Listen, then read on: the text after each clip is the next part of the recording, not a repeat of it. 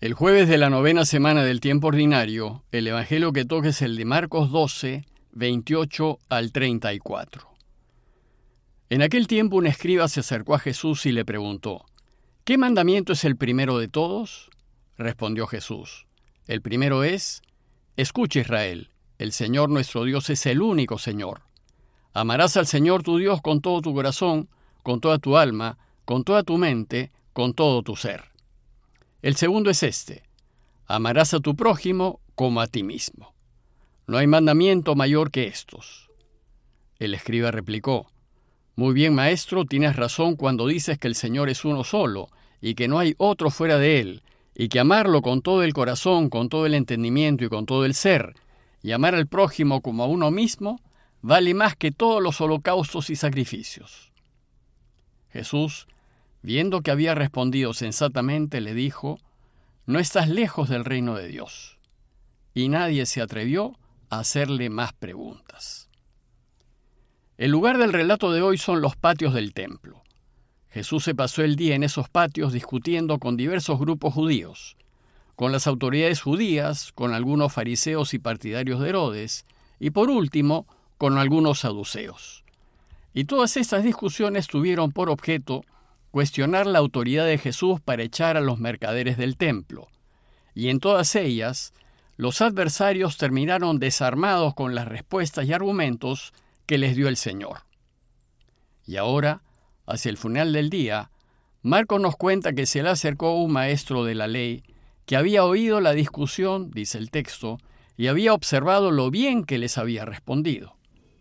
Este maestro de la ley es un escriba que a diferencia de los grupos anteriores, parece que se le acerca con buena intención.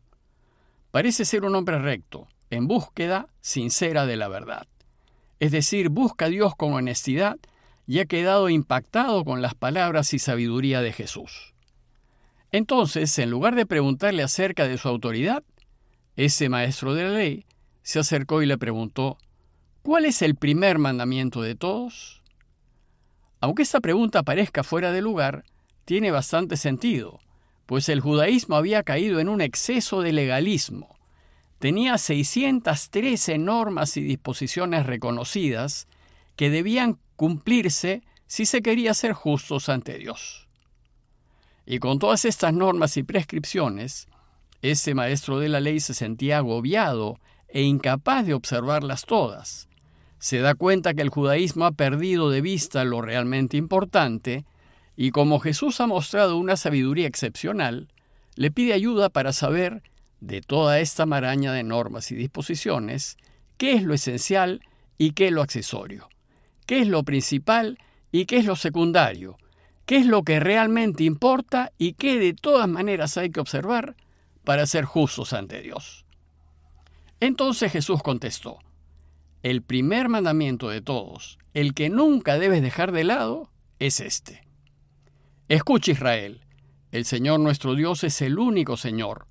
Amarás al Señor tu Dios con todo tu corazón, con toda tu alma, con toda tu mente, con todas tus fuerzas.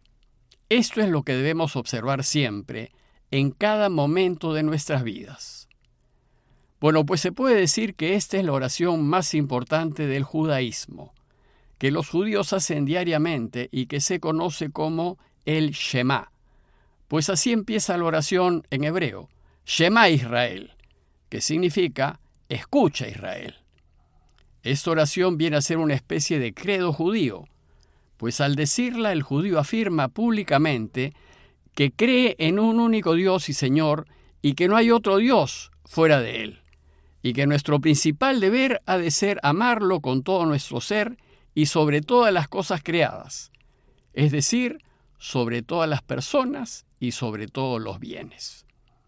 Y amar a Dios sobre todas las cosas equivale a amar la verdad sobre todas las cosas, amar la justicia sobre todas las cosas, amar la vida sobre todas las cosas y amar el bien sobre todas las cosas. Porque Dios es verdad, es justicia, es vida y es bien. Y evidentemente Dios es amor, que es lo que debe permear todos nuestros actos. Y amando la verdad, la justicia, la vida y el bien, es como debemos vivir nuestras vidas. Y debemos hacerlo aunque perdamos y aunque nos quiten y nos maten. Y si no queremos perder algo, significa que amamos a ese algo por encima de Dios. Para Jesús este mandamiento es el primero y el principal.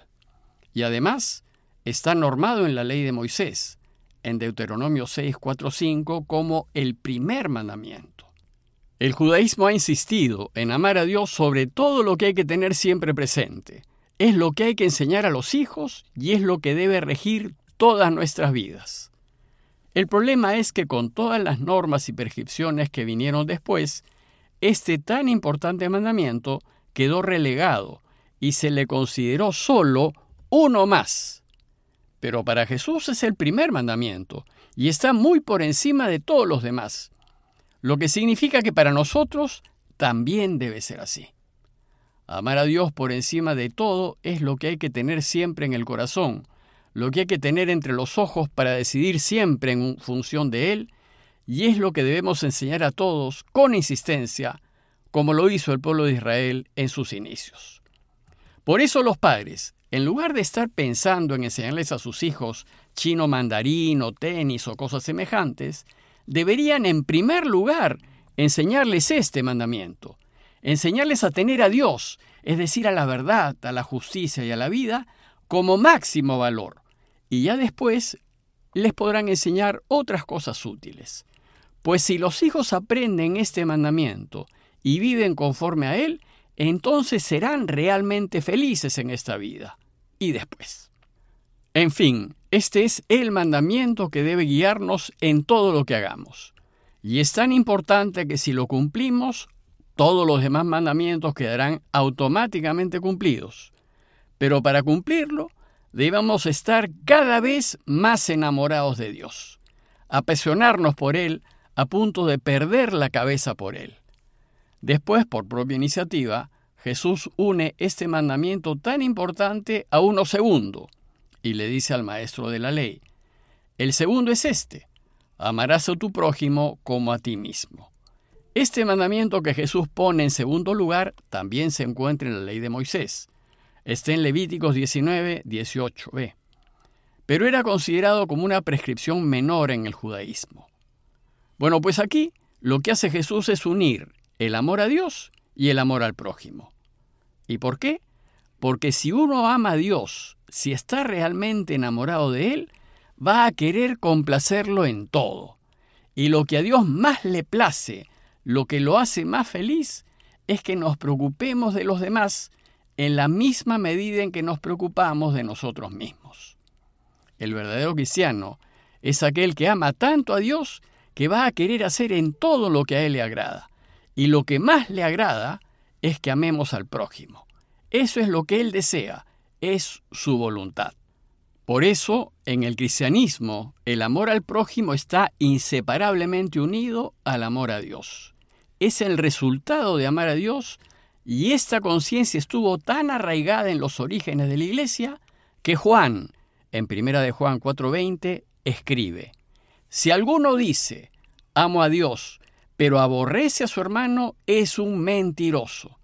Pues quien no ama a su hermano a quien ve, no puede amar a Dios a quien no ve. Y entonces Jesús concluye esta enseñanza tan importante diciéndonos, no hay otro mandamiento más importante que estos ningún otro.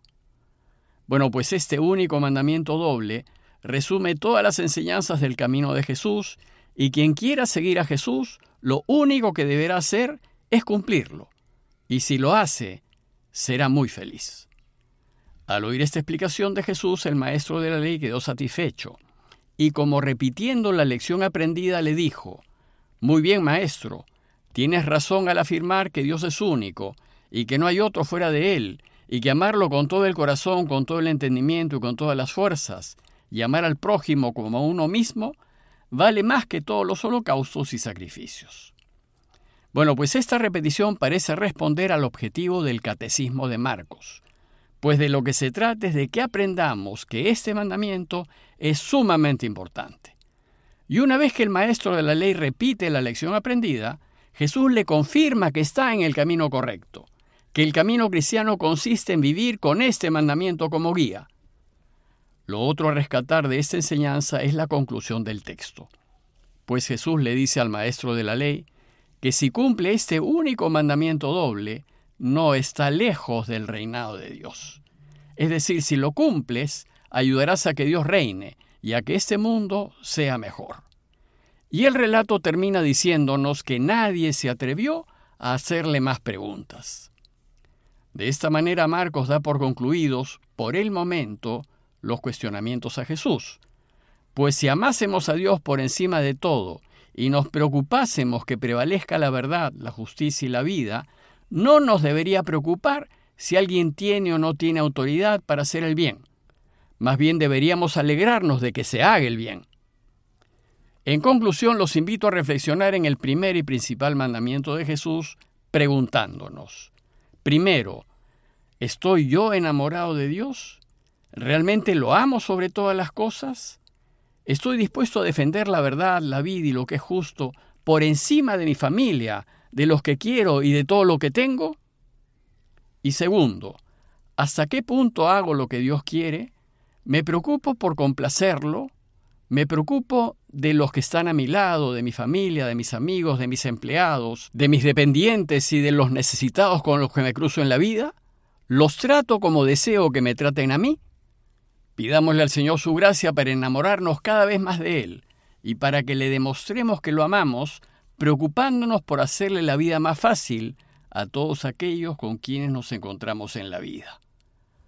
Parroquia de Fátima, Miraflores, Lima.